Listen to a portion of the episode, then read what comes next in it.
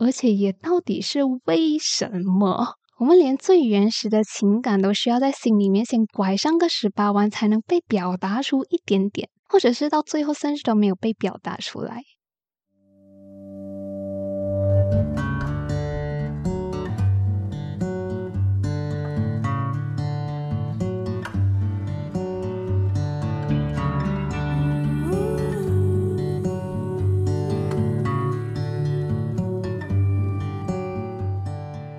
这是一个打工人们上班的普通 weekday，我和我的姐姐和我弟弟三个人一时兴起的就来了一个早餐店。那也不知道是我弟弟还是吃错药，还是被我叫醒的起床气还没有消。从我们出门的那一刻开始，他就一直用着一种充满挑衅的语气和态度在讲话，那各种话里话外的透露着一个明显的潜台词，就是。来打架了啊！如果你是有一个弟弟的话，我相信你一定知道我现在在讲什么。我这差一点就没有忍住，把他拖出去餐厅打一架了。可是那一餐早餐我还是请客了，也没有什么啦，就我乐意哦。哦，可是还是不要误会，我还是那个会想要和他打一架的二姐。那这件事情让我想到在去年的时候。自从我的朋友他们从 Insta 上面陆陆续续找我生病的事情过后，就有很多很多朋友都在用他们的方式送来他们的祝福和关心，也送来慰问品，各式各样的慰问品。那保温瓶有好几个，那 soft toy 也有好几个，吃的啊、喝的啊，还有花，还有卡片和祝福，还有书本。还有一些我无聊的时候可以玩的玩物，甚至我一个实习的时候认识的好伴呢，明明我们就住得不靠近，他还会三不五时自己在家做甜品就送来我家，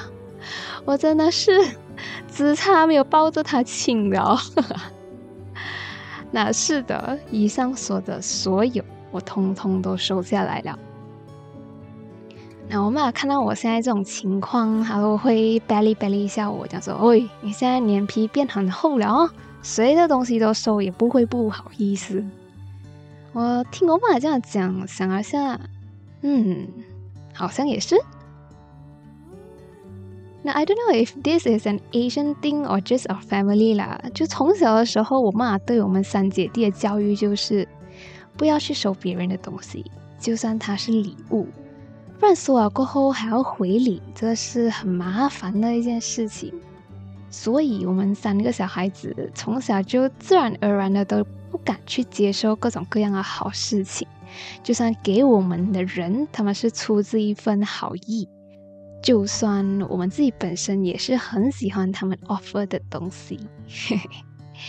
那这个也导致啊，过后我和我姐姐在处理人情世故方面的时候，会有一些措手不及和不知如何是好的情况。啊，咪，我知道你现在在听着这一集 podcast 的，那我也没有怪你的意思了哈，就是您的教诲也是有道理的，我也是明白了哈。那上面讲到我们遇到哦在人情世故方面有点措手不及的情况，就包括。我们收到长辈给的零用钱的时候，Yeah，you know，即使你自己很开心、很喜欢，可是父母不给拿，就是不可以拿，所以还是要推脱一些的啊。我相信大家有经历过了哈。然后再长大一点的话，我们会有一点措手不及，就是会在朋友送一些比较贵重的礼物的时候，那长大了嘛，这时候爸妈哈就没有拦着的。可是基于前面那么多年的经验，我们都知道这情况是不应该的，所以我们还是会诚惶诚恐的，隔了几天过后，或者是在下一次那个朋友生日的时候，就送上一些什么东西当做回礼，这样子才不会觉得亏欠了他们，来减少一点，来减少一点自己内心的负担。唉，即使喜欢，也不敢大大方方的喜欢。即使遇到了喜欢的东西、喜欢的事情，甚至是喜欢的人，都会反射性的去克制住。我想了很久，我想了很久，真的很久都没有找到一个适合的形容词来形容这样子的一份爱。嗯，就在我打算把内容写到这边，然后接下去下一个段落的时候，我就突然想到了有一个词，或许还蛮适合的。这适合词来形容这样子的一份一生的爱，就是爱。我们堵塞的爱呀。那话讲到这里，好像也应该讲到那个契机了，就是让我转变成好像开头讲的这样子。能够坦然去爱、坦然接受爱的那个情况，可是事情其实本身也没有什么特别 drama 的起承转合啦，就是单纯的我累了而已。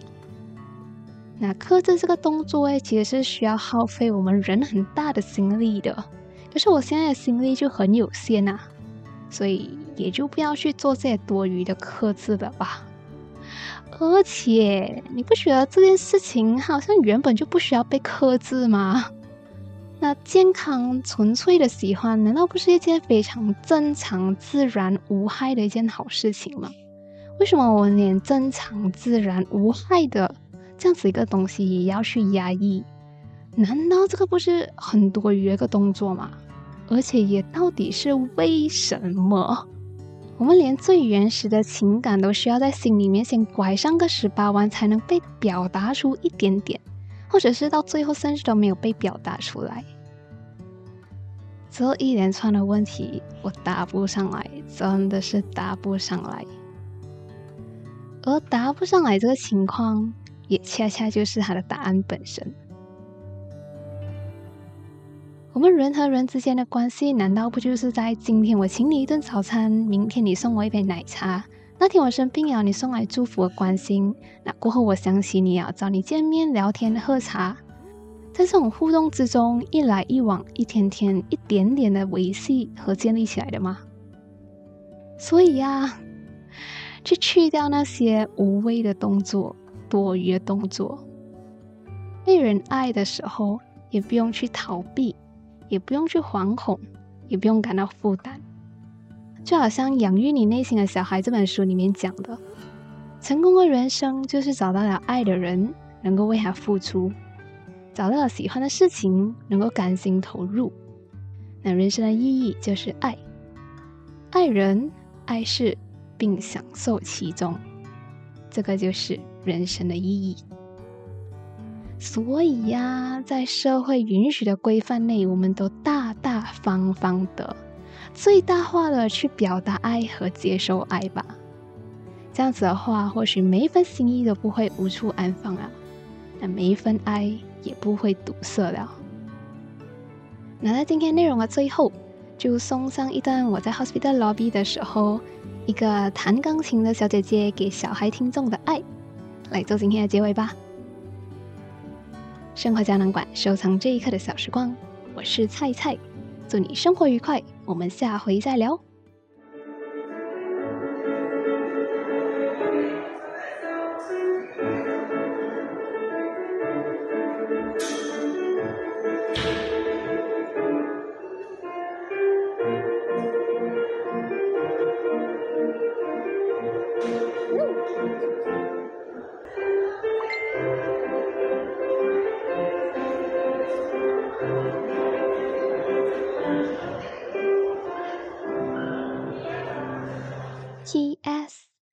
集 Podcast 里面讲到的喜欢和爱，都是建立在自身安全感、自由和价值感被满足、自我饱满过后，对周围人事物自然流露出的一种圆融的爱。